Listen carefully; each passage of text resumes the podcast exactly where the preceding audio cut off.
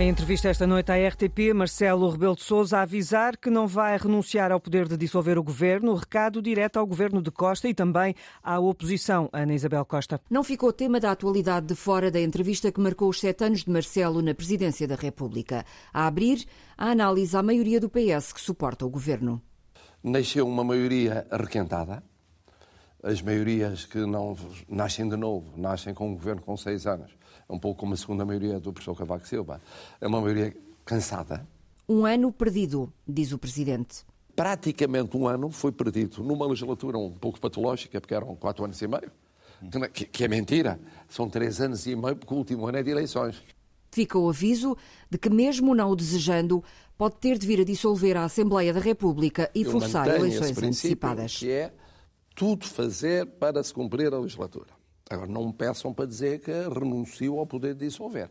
Isso não renuncio. Vai fazer uma Não leitura... renuncio nesse sentido. Eu habituo-me a nunca dizer nunca.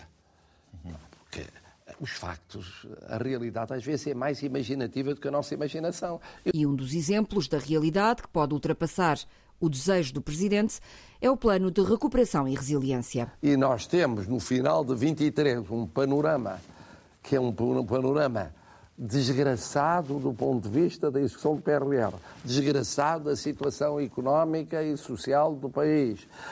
Haver um conjunto de circunstâncias que só tal situação patológica, Então? eu teria de repensar a realidade. Mas para haver dissolução, o Presidente diz que tem de haver alternativa política, que agora não existe. Aritmeticamente, neste momento, há uma alternativa, mas não é uma alternativa política, porque um dos partidos diz que recusa entender-se com o terceiro. Sobre um dos casos que desgastaram o governo, a TAP, Marcelo declarou-se surpreendido com o relatório da Inspeção-Geral de Finanças que levou à queda da responsável da empresa. O caso, reafirma, deixou marcas no governo. Mas não há efeitos políticos, há isso há.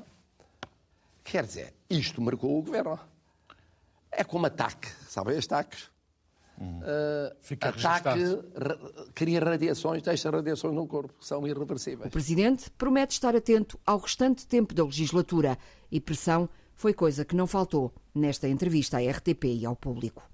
Vamos agora à análise do comentador de política nacional da Antena 1, Ricardo Jorge Pinto. Nesta entrevista, viu-se e ouviu-se um presidente duro com o governo como nunca até agora. Nunca vi o Presidente da República nestes sete anos ser tão duro com o governo eh, que tem, com quem tem tido uma solidariedade institucional. E essa solidariedade não desapareceu. Passou é a haver uma forma muito mais crítica do Presidente olhar para aquilo que é a atuação do governo, nomeadamente em setores particularmente sensíveis, eh, como é lidar com a contestação social, eh, onde o eh, Presidente deixou claramente a mensagem ao, ao governo de que, por exemplo, com os professores eh, vai ter que se entender. Na questão da habitação, onde mostrou até perplexidade com a forma como o governo, ao fim destes sete anos, não conseguiu ainda encontrar soluções práticas. E depois, naquilo que diz respeito à governação interna, deixando um recado ao Primeiro-Ministro de que, neste momento, tem um Ministro das Finanças particularmente fragilizado. Ricardo Jorge Pinto destaca outros recados para o governo e a oposição quando o Presidente da República diz que não renuncia ao poder de dissolver o governo. para o governo, eh,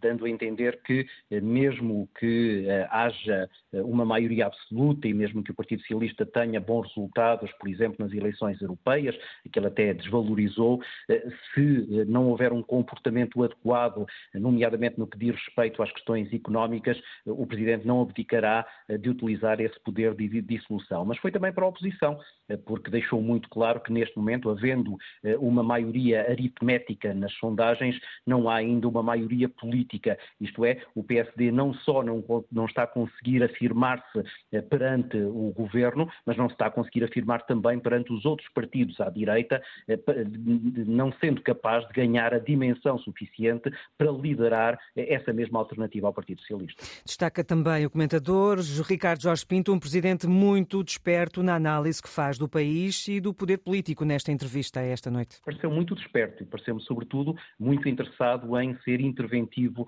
nesta fase final da legislatura e também nesta fase final do seu segundo mandato, abrindo mão até daquilo que é eh, o seu papel, que por vezes deveria ser um pouco mais recatado. Ele deixou claramente entender que, por exemplo, na questão do PRR, vai estar eh, muito atento, vai quer ver eh, na rua se realmente o dinheiro está a chegar às às pessoas e depois teve ali uma declaração até surpreendente, neste caso da Igreja, que lhe causou tantos embaraços, e ele preferiu desta vez falar claramente como presidente e não como católico e mostrou também uma atitude muito crítica, que mostra que ele está muito longe de estar apagado eh, neste seu segundo mandato.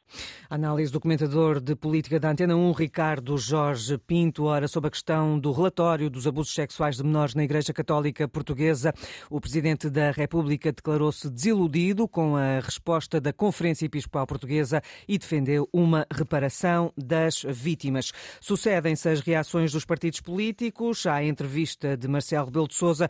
Porfírio Silva, do PS, fala numa entrevista equilibrada e ouviu um apelo à convergência. Salientou eh, em vários momentos a necessidade de sermos capazes de construir convergências que sejam capazes de ajudar a resolver uh, os problemas do país. Acho que o Sr. Presidente da República fez uma análise bastante equilibrada de vários problemas que temos em cima da mesa, que o país precisa de resolver. Esperamos que uh, possamos continuar a dar uma resposta a esta, a esta avaliação. Pelo PSD, Paulo Rangel fala em crítica fortíssima de Marcelo Rebelo de Sousa ao governo, da qual o primeiro-ministro tem de retirar consequências. O Sr. Presidente da República teve uma entrevista muito realista, em que mostrou que estamos perante, como ele próprio disse, uma maioria requentada e cansada, que ao fim de um ano está esgotada, importante para os portugueses é perceberem que tem um Presidente da República que está a dizer que a maioria é requentada e está cansada. Isto é uma crítica ao governo fortíssima e da qual, naturalmente, o Sr. Primeiro-Ministro tem que tirar consequências. O líder da Iniciativa Liberal, eh, Rui Rocha, recorreu à frase do Presidente da República sobre o ano perdido pelo governo. Foi um ano perdido, não só é uma maioria requentada, mas como cada dia que passa com esta maioria é um dia pior uh, para Portugal, e daí termos apresentado oportunamente uma moção de censura que, no fundo, refletia a avaliação da Iniciativa Liberal sobre a incapacidade do governo de se reformar. Uh, partilhando deste diagnóstico, entendemos uh, que não há capacidade deste governo já para se reformar. E depois a questão da da, orgânica, e eu aqui recordaria que esse, a ser, a ser, assim como o Sr. Presidente da República sublinha, é um erro gravíssimo, porque talvez as pessoas não se lembrem, mas quando este governo entrou em funções, já existia uma guerra. E, portanto, aquilo que o Sr. Presidente da República diz é que esta orgânica do governo não teve em conta a guerra. Reações de alguns dos partidos políticos à entrevista de Marcelo Rebelo de Sousa esta noite na RTP. Há sete anos, Presidente da República, já no segundo mandato. Pelo menos sete pessoas morreram, várias ficaram feridas após um tiroteio numa sala de testemunhas de Jeová na cidade de Hamburgo, Alemanha. Os autores dos disparos serão dois, estão em fuga. Camila Quintas, uma enfermeira portuguesa que vive a sete quilómetros do local deste tiroteio, fez há pouco um relato à Antena 1 do que se sabe até agora agora? Por volta das nove da noite recebi um alarme, mensagem automática do meu, no hospital onde trabalho, um dos maiores hospitais na cidade de Hamburgo, para estar preparada para o caso ter de ser de forma de urgência. Depois houve um, um tiroteio na, na cidade. Temos informações da polícia neste momento para nos mantermos dentro de casa. Tenho uma colega também portuguesa que neste momento está a fazer turno da noite nas urgências e diz que está um caos.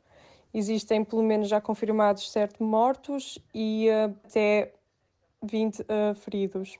Continuo em uh, alerta para novas, novas informações. Irei fazer turno às seis da manhã planeado, mas há possibilidades de que tenha de, de ir mais cedo para efetivamente socorrer. O testemunho de Camila Quintas, uma enfermeira portuguesa que vive em Hamburgo. Muitos detalhes ainda por explicar sobre este tiroteio. Sabe-se já que pelo menos sete pessoas morreram e várias ficaram feridas. Os autores dos disparos serão dois, estão em fuga.